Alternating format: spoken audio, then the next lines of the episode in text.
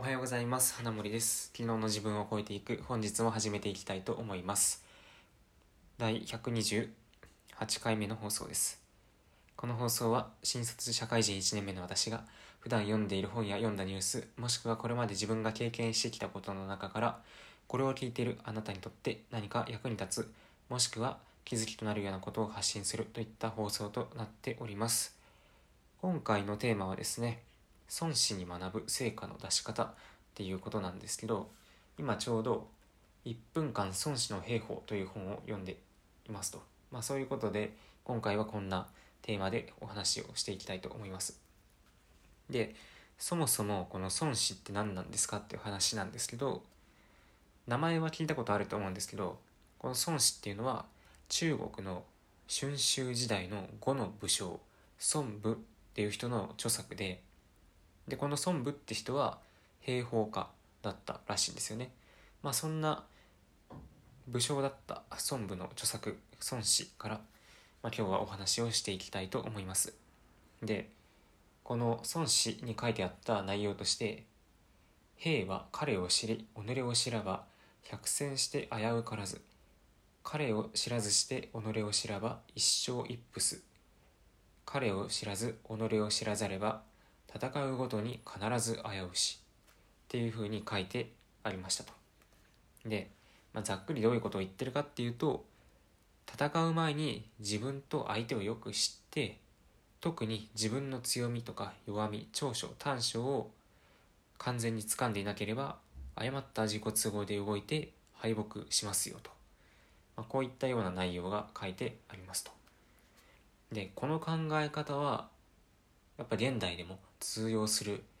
考え方だなっていうふうに読んでいて思いました。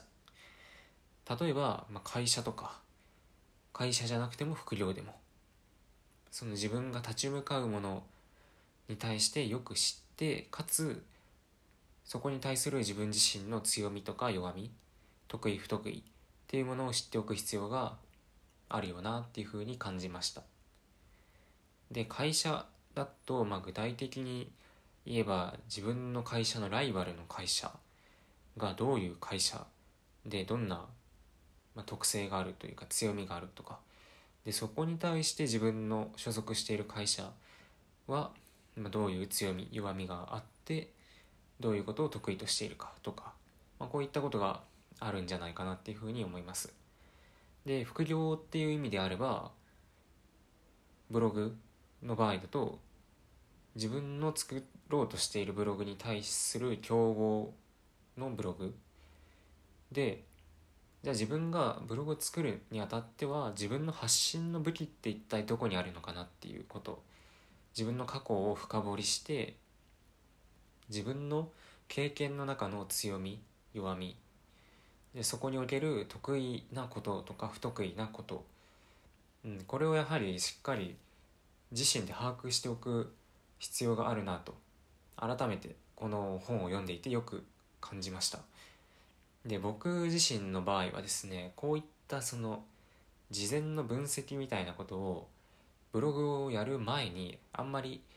しなかったんですよね。割と見切り発車で、まあ、ひとまず作ってひとまず書き始めるかという感じで作ってしまってで結局40からまあ、50いってないかもしれないですけど、まあ、それぐらい記事書いたんですけど、まあ、鳴かず飛ばずですよ。うん。なので、やはりね、この、もし何かその趣味じゃなくて、ちゃんと収益を出そうとか、まあ、事業的な感じでやっていこうと思うのであれば、あらかじめ自分が作ろうとしているものに対する自分の優位性とか、まあ、そういったところを把握した上でじゃあそこに対してどんな競合のものがあるかでその競合はどんな武器を持っているのかということをよく分析しなければいけないなというところですね。はい。ということで今回は、えー、孫子からですねえっと、まあ、戦う、えー、戦うじゃなくて孫子に学ぶ成果の出し方というテーマでお話をさせていただきました。まあ、ぜひその今から何か挑む前にちょっと分析をしていろいろ自分と相手をよく知るということをぜひ心がけてみてください。ということで最後まで聞いていただきありがとうございました。また次回の放送でお会いしましょう。